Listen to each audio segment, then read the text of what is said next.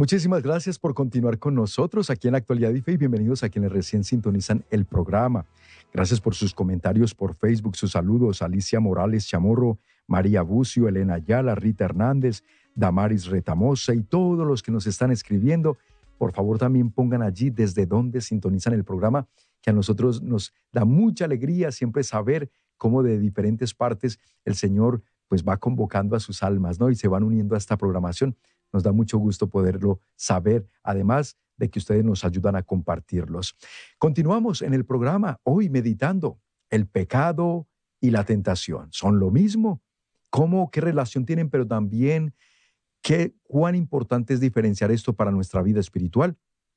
Nos lo está compartiendo nuestro querido hermano y amigo Wilson Tamayo del movimiento de Lazos de Amor Mariano desde Colombia y por vía Zoom. Aquí lo tenemos otra vez en esta serie que estamos dedicando a la consagración total a Jesús por María, la preparación, esos 33 días, el modelo que propuso San Luis María Griñón de Montfort. Y bueno, excelente porque estos temas que ha preparado Lazos de Amor, ahorita tenemos la dicha de podernos nosotros meditar y qué mejor que con Wilson directamente, el subdirector general.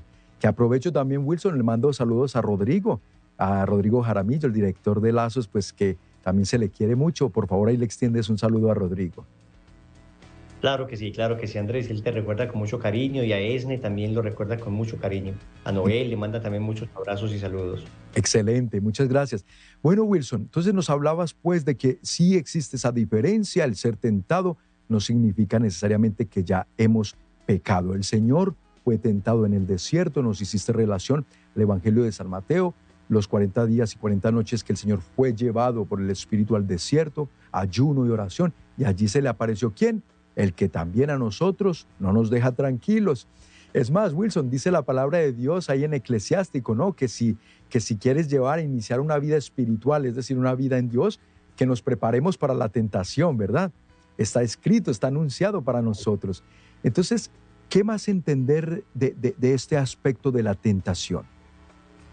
Sí, Andrés, de hecho eh, hay un poema que utilizan mucho los moralistas para ayudar a las conciencias que en ocasiones no saben distinguir muy bien si lo que han vivido fue simplemente una tentación o lo que han vivido fue efectivamente un pecado, aún de pensamiento. Recuerden que uno puede pecar de pensamiento, palabra, obra u omisión.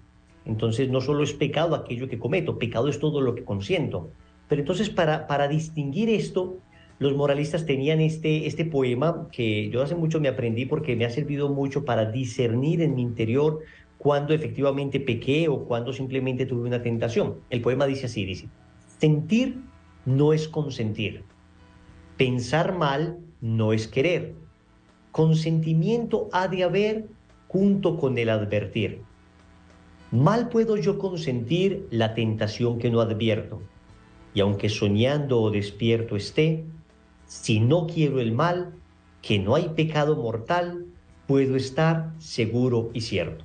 Yo lo voy a repetir porque sé que algunas personas de pronto eh, lo, escucharon demasiado rápido y, se les confundió tanta, tanta palabra en su cabeza y voy a tratar de explicar un poco cada una de estas frases porque diferencia con toda claridad, marca una línea completamente clara entre la tentación y el pecado. Comienza diciendo entonces, sentir no es consentir.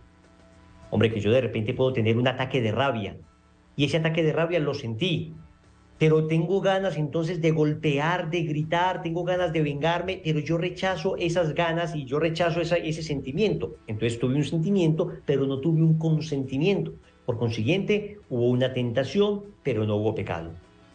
Después sigue, pensar mal no es querer. Se refiere a esos pensamientos espontáneos que aparecen.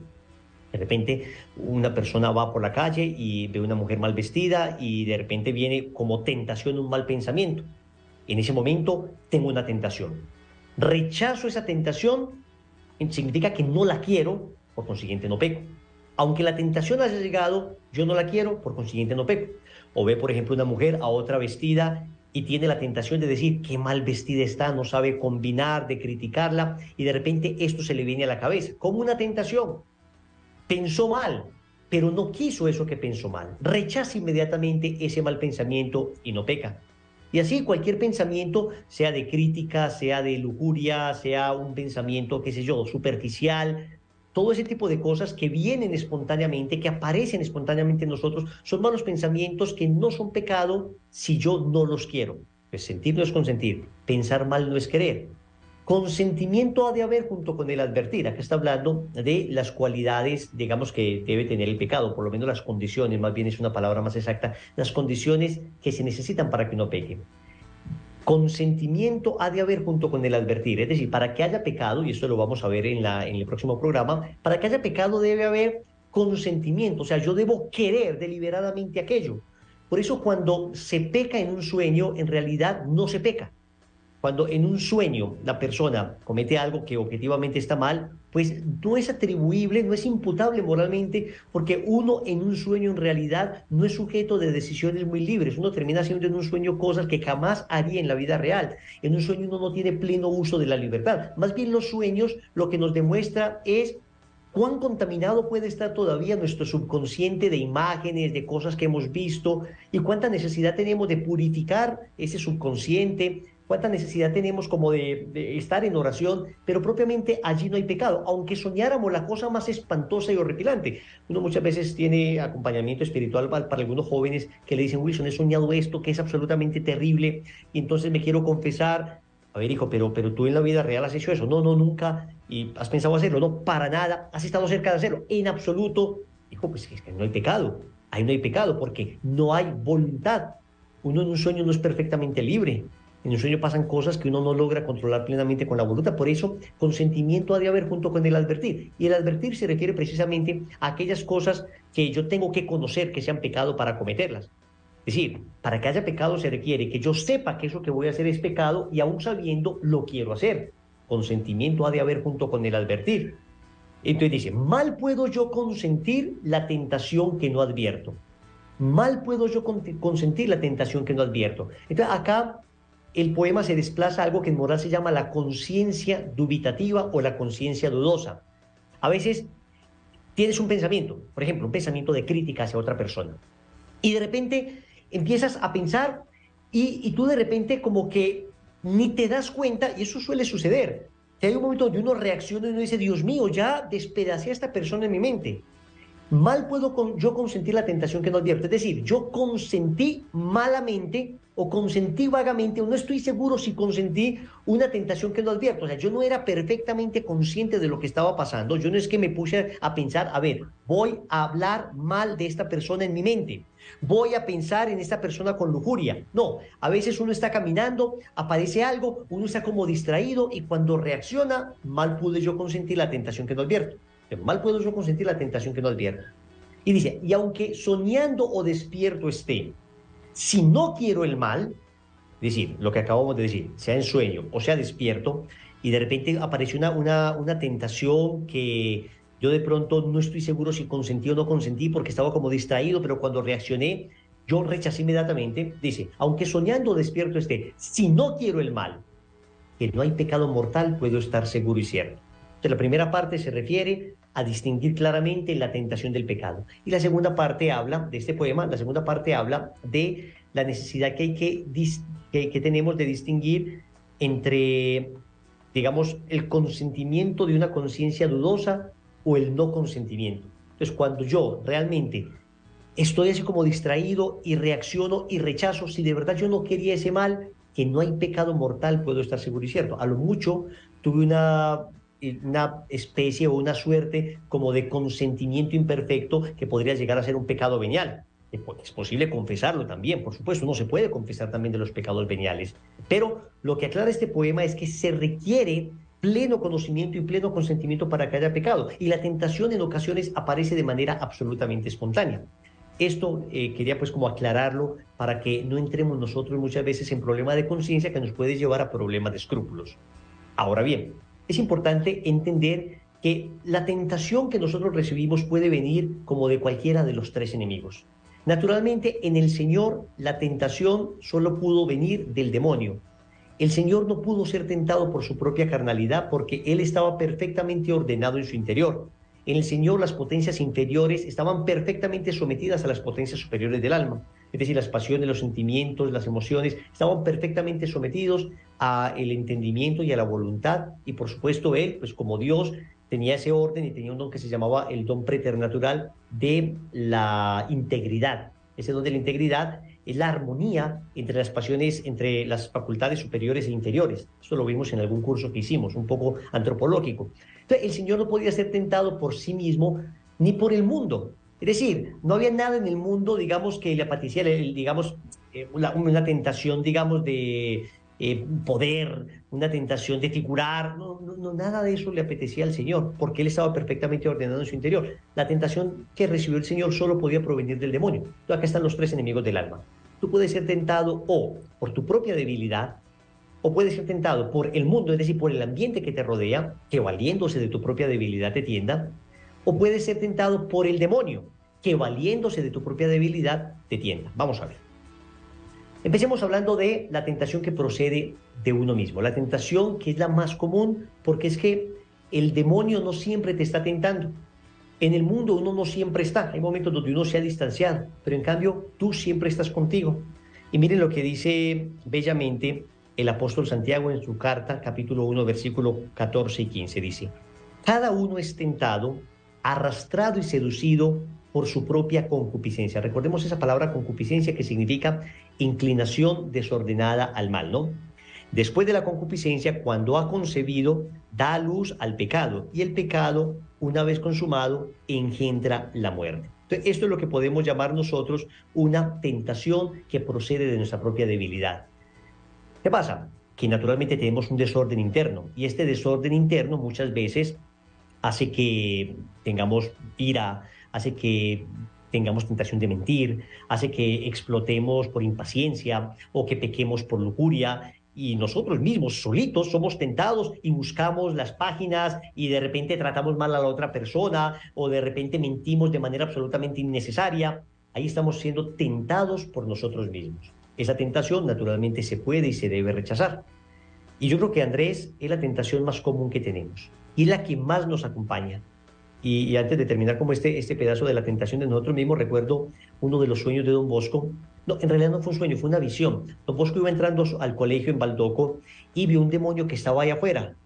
Le dijo, le, preguntó al demonio, él tenía ese don de la visión. ¿Por qué, ¿Por qué estás acá? ¿Por qué no estás tentando a los jóvenes? Y le dijo, ah, no tengo necesidad. Y dijo, ¿por qué? Porque ellos mismos se tientan entre ellos. Ellos mismos se tientan entre ellos entonces, don Bosco quedó muy impresionado y después les catequizó a los muchachos sobre esto. Entonces, no toda tentación procede del demonio. Ya estamos hablando de tentaciones que proceden de nosotros mismos en primer lugar. Exactamente.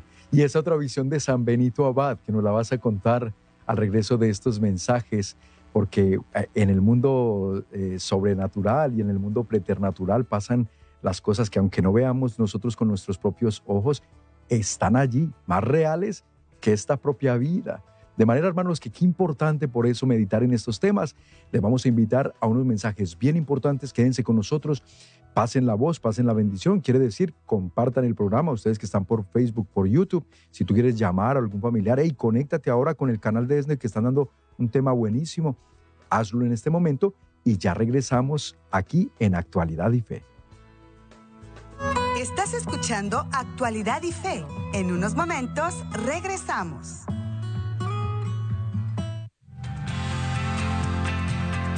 Recuerda que la familia ESNE está para ti.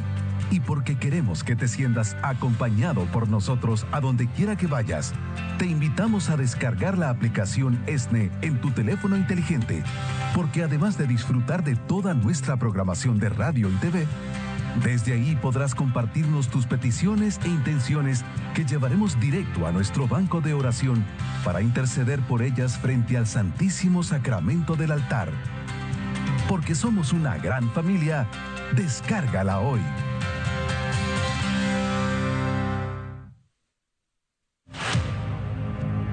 Te invitamos a que vivas este metanoia con un corazón dispuesto y lleno de amor, porque servir no nos disminuye, nos hace crecer. Con la participación del Padre José Román Flecha desde España licenciado en Teología por la Universidad Gregoriana de Roma y en Filosofía por la Pontificia Universidad de Santo Tomás de Roma. Conductor del programa El Cántaro por Esner Radio. autor de numerosos libros e invitado a impartir clases y conferencias en Italia, Francia, Portugal, Suecia, Estados Unidos, Chile, Colombia, Venezuela, México, Panamá, Costa Rica y China. Metanoia Los Ángeles 2023. El sábado 22 y domingo 23 de julio, en el Centro de Convenciones de Los Ángeles. Adquiere desde ya tus boletos. Ingresa a www.metanoyaesne.com o llámanos al 773-777-7773. Dios te espera en este gran encuentro. Metanoia Los Ángeles 2023.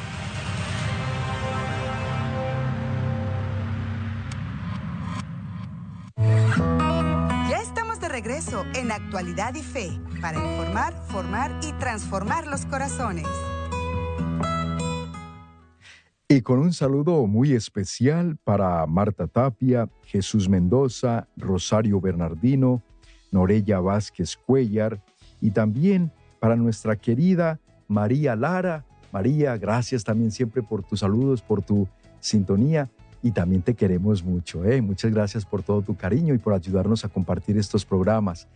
Mis amigos, bienvenidos a quienes recién lo sintonizan. Si se perdieron la primera parte, no se preocupen, está quedando grabado en nuestra página oficial de Facebook, El Sembrador Nuevo Evangelización Radio y TV, y nuestro canal de YouTube. Nos encuentran como ESNE para que lo vean, lo mediten completito. Está muy interesante hoy porque estamos viendo la tentación y el pecado como parte de la quinta lección de esta preparación de los 33 días a la consagración total a Jesús por María. Y por eso nos está acompañando Wilson Tamayo, subdirector de Lazos de Amor Mariano, por vía Zoom desde Colombia. Aquí lo tenemos.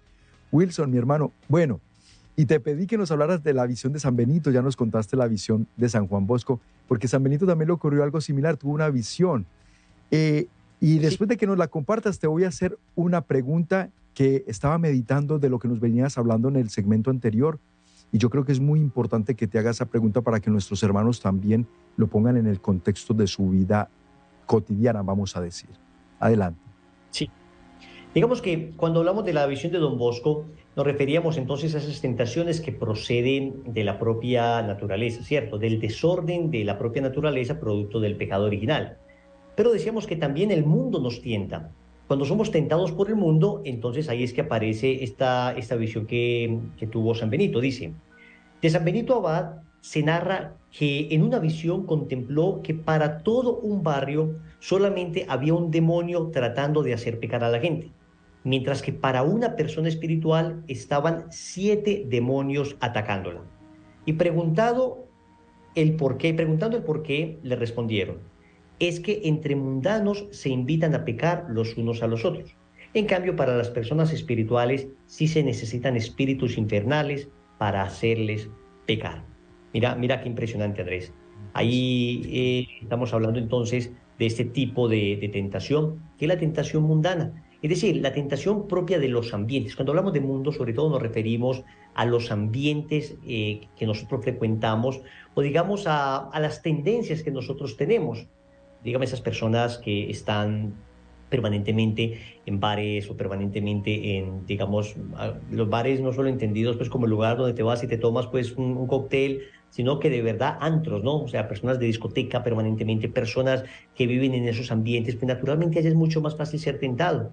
Mucho más fácilmente vas a ser tentado el que, por ejemplo, tiene una tendencia al consumo del licor, el consumo de la droga, es más fácil que sea tentado pues en la discoteca que en la, que en la iglesia, pues, ¿no? Naturalmente. Entonces, sí que hay tentaciones que dependen mucho del ambiente que lo rodean a uno. Pensemos ahora, por ejemplo, en las redes sociales, porque ahora los ambientes no solamente son ambientes físicos, sino que también ambientes virtuales.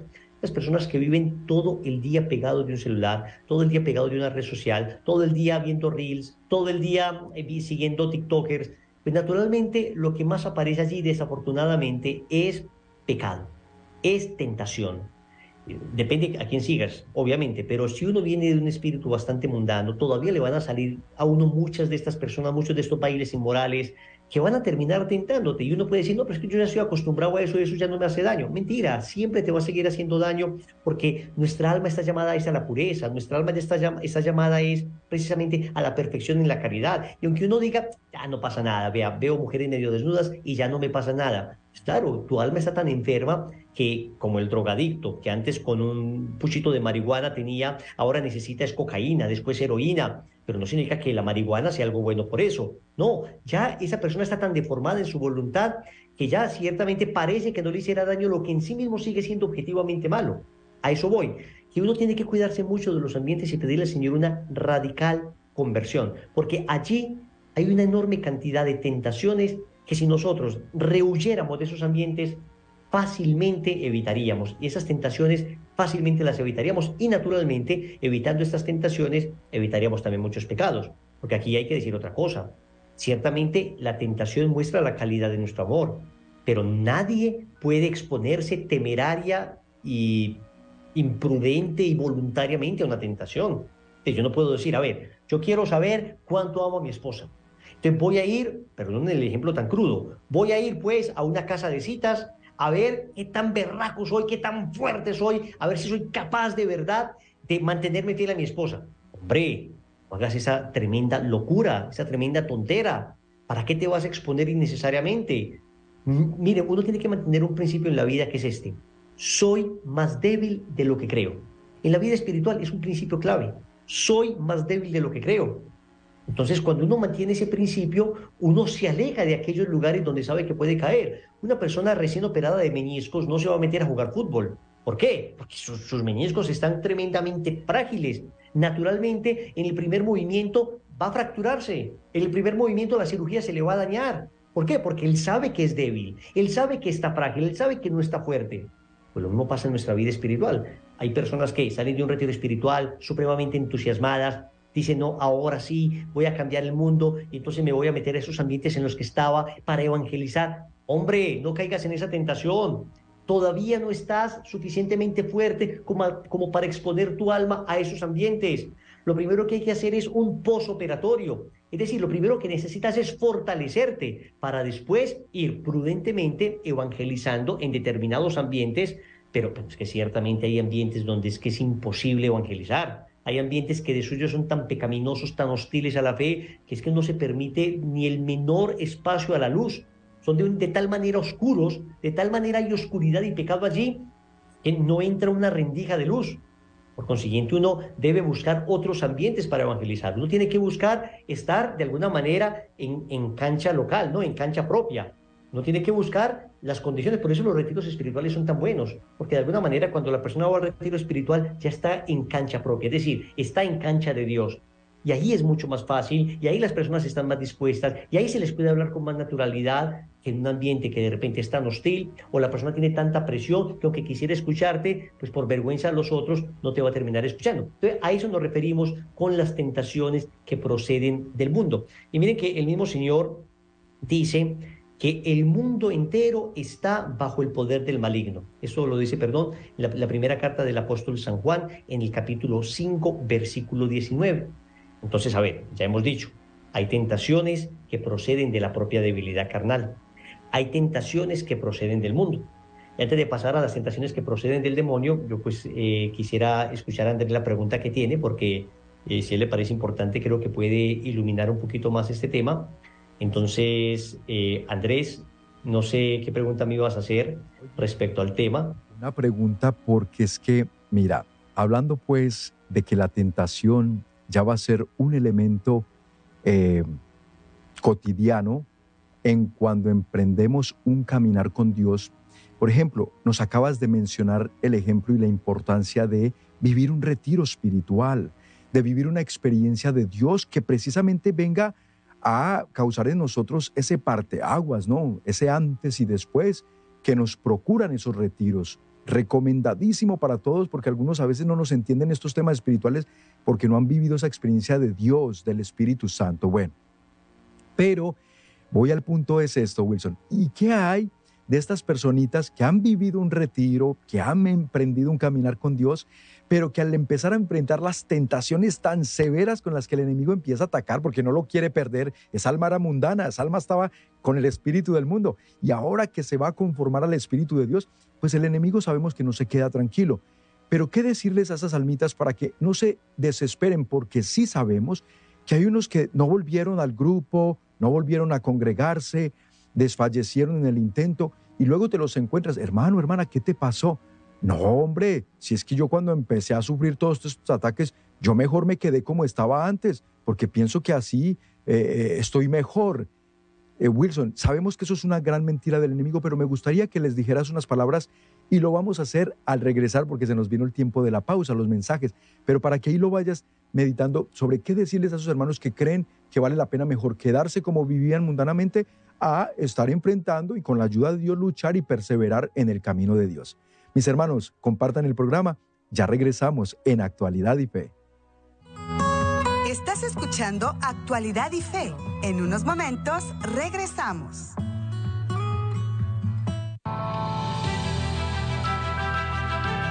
El misterio de nuestra fe. Te ofrecemos el pan de vida y el cáliz de salvación. Dios mismo se quiso quedar entre nosotros. En la Sagrada Eucaristía el milagro de amor más grande, celebrando con nosotros la Santa Misa. Si inspiro mi amor y lo fortalezco con la naturaleza del amor de, de Dios que se ha manifestado en Jesús, yo puedo hacer visible Dios a los demás. En vivo desde la Capilla San Juan Pablo II en los estudios de ESNE. De lunes a viernes a las 9 de la mañana, con retransmisión a las 5 de la tarde, horario de Los Ángeles. Solo por ESNE TV, más que un canal, un encuentro con Dios. Próximamente, CDJ, levántate, rise up. Sábado 30 de septiembre y domingo 1 de octubre. Joven, ¿estás listo?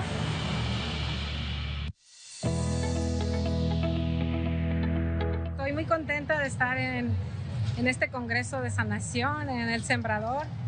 La verdad que ha sido una experiencia muy grande para mí, encuentro grande con Dios. No, los invito a ustedes para que, para que vengan a este, a este tipo de congresos.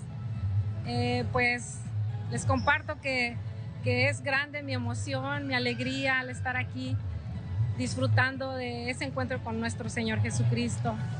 Y pues gracias a todos por, por escuchar y, pues nuevamente les hago esta invitación grande.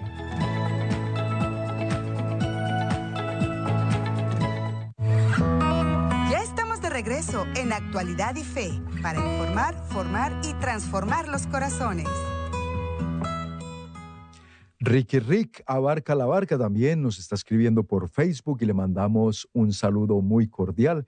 Qué bueno que siguen sintonizando este programa, mis hermanos, y que nos ayudan a poder eh, compartirlo, porque esto se tiene que dar a conocer por las almas. Dios nos sigue instruyendo y seguimos en compañía de nuestro querido hermano y amigo Wilson Tamayo de Lazos de Amor Mariano. Lo vas a poder ver completito en Facebook y en YouTube de ESNE para que lo busques este programa. Wilson, mi hermano. Entonces, eso es lo que les sucede a muchas almas y no podemos desfallecer en el intento porque lo que Dios nos tiene preparado son grandes cosas. Por eso el otro no, no nos va a dejar de tentar y, de, fastidiar, pero no es motivo para, para que renunciemos. ¿Qué, ¿Qué, se puede hacer, Wilson, en ese, en ese caso? Sí, Andrés, es un poco la psicología del pecado. Mira que cuando el demonio de alguna manera siente que tiene una persona, pues procura no molestarla mucho. ¿Por qué? Porque pues ya la tiene en su bolsillo. Y como ya la tiene en su bolsillo, pues ya si la molesta de pronto y si empieza a aparecer y empieza a molestar y empieza a, atormentar a la persona, pues esta rápidamente iría a Dios. Pero pasa que cuando estas personas tienen un proceso de conversión, entonces el enemigo quiere desquitarse y no quiere perder a su presa.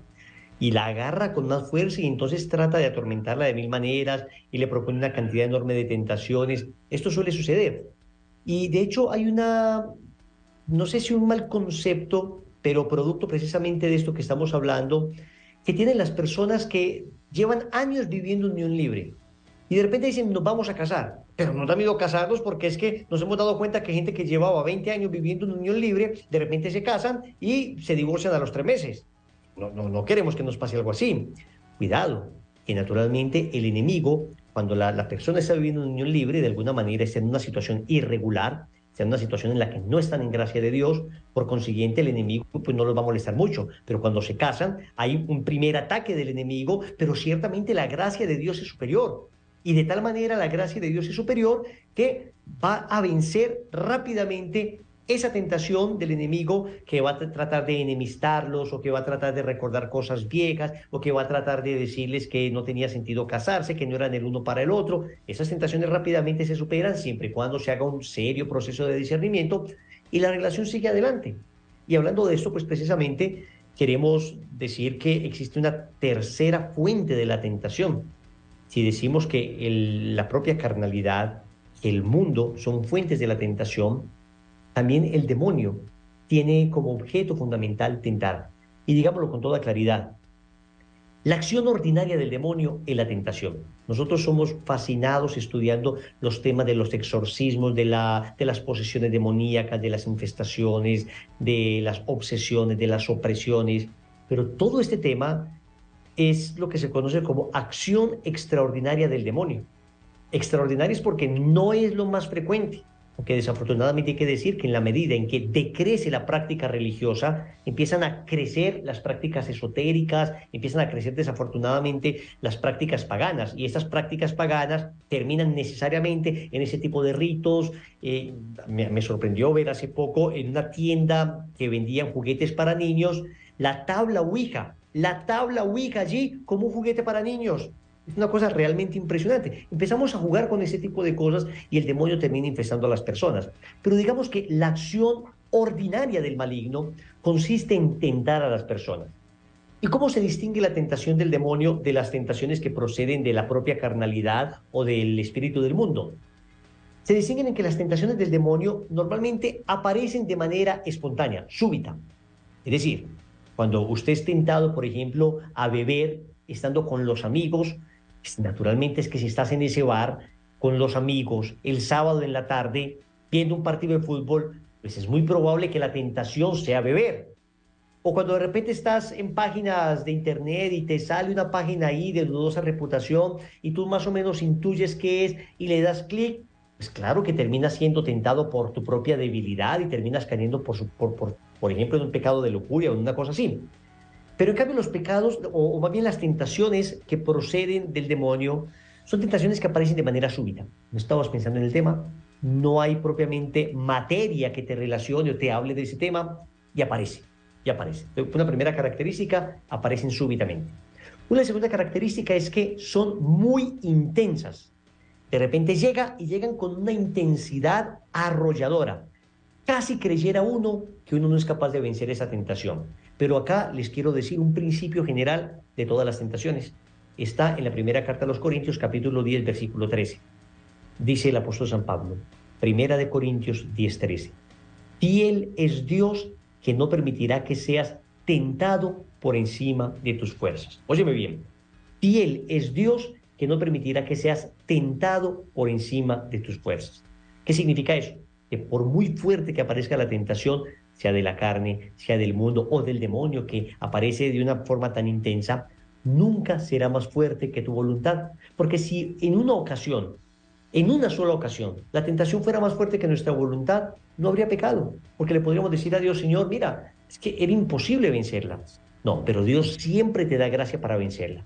Entonces, es, es súbita, es intensa y se va con la misma espontaneidad o con la misma rapidez que aparece es una tentación que describe como una campana de Gauss. Vemos que las otras tentaciones van describiendo una montaña, mientras que esta tentación del demonio sube rápidamente y decrece rápidamente. ¿Qué hay que hacer ahí normalmente, Andrés? Lo que San, San Ignacio, de Ignacio de Loyola perdón, llamaba ayere contra o contraatacar. Hay una tentación fuerte contra la fe, entonces haces un credo. Si hay una tentación fuerte contra la pureza, entonces te mortificas. Si hay una tentación fuerte que contra la ira, entonces haces un acto de mansedumbre. O sea, siempre se contraataca y se vence esa tentación también. Excelente, excelente, mi hermano. Esto, mis amigos, es materia, por supuesto, del siguiente programa también. Vamos a terminar esta partecita de la tentación y luego nos adentramos en la de el pecado como tal, que es bien importante diferenciar y entender bien. Pues Wilson, mi hermano, muchísimas gracias. Gracias por este tiempo. ¿Cómo te pueden encontrar a ti ellos en Internet? Andrés, gracias a ti por este espacio en que, que, nos permites para hablar de nuestra madre y del Señor y de todos estos temas. En todas las redes sociales estoy como Wilson Tamayo o Will Tamayo. Y ahí me encuentran en Facebook, Instagram, Twitter, en YouTube, en fin, ahí estamos. Excelente, mi hermano. Nos veremos en la próxima ocasión con el favor de Dios. Muchísimas gracias. Bendiciones. Un abrazo. Gracias, mis amigos. Esto todo se lo agradecemos a los sembradores. Recuerden que conocer estos elementos de nuestra fe nos preparan, nos ayudan muchísimo. Y esa es la invitación que les hacemos. Agradecerle también a las personas, a los corazones generosos que hacen posible que estemos aquí con las luces encendidas, estos micrófonos activados, las cámaras, el tener la tecnología para conectarnos remotamente y virtualmente hasta Colombia, como lo acabamos de hacer en este momento por vía Zoom. Si no se cuenta con esta tecnología y cómo poderla acceder, porque hay que pagar todo esto, pues no se podría hacer, pero miren, es una realidad porque Dios, tan bueno como nos lo acabó de decir Wilson, bueno es Dios. Desde la carta a los Corintios, bueno es Dios que no permite que seamos tentados más allá de nuestras fuerzas. También habría que decir, bueno es Dios que nos da todos los recursos y elementos necesarios para que nosotros estemos cada vez más capacitados y mejor preparados para combatir al mal y podernos mantener en unión y comunión con Él para llegar a la salvación eterna. Esa es la meta. Y por eso los sembradores nos apoyan, por eso siembran mensualmente su donativo que le llamamos semillitas. Si tú te quieres unir hoy con nosotros, te invitamos a que lo hagas, a que nos llames aquí a nuestras oficinas.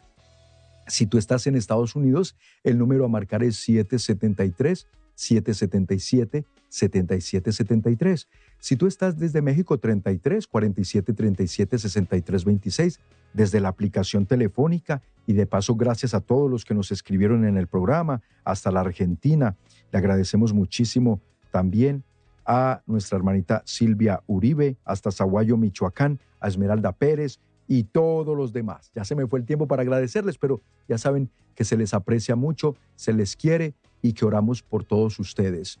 Para que también entonces los que se hagan sembradores contribuyan para seguir adelante. Necesitamos mucho de su apoyo, ¿saben? Todavía se necesita porque hay mucha necesidad en las almas, porque necesitan conocer y saber del infinito amor de Dios por ellas y que las salve el Señor.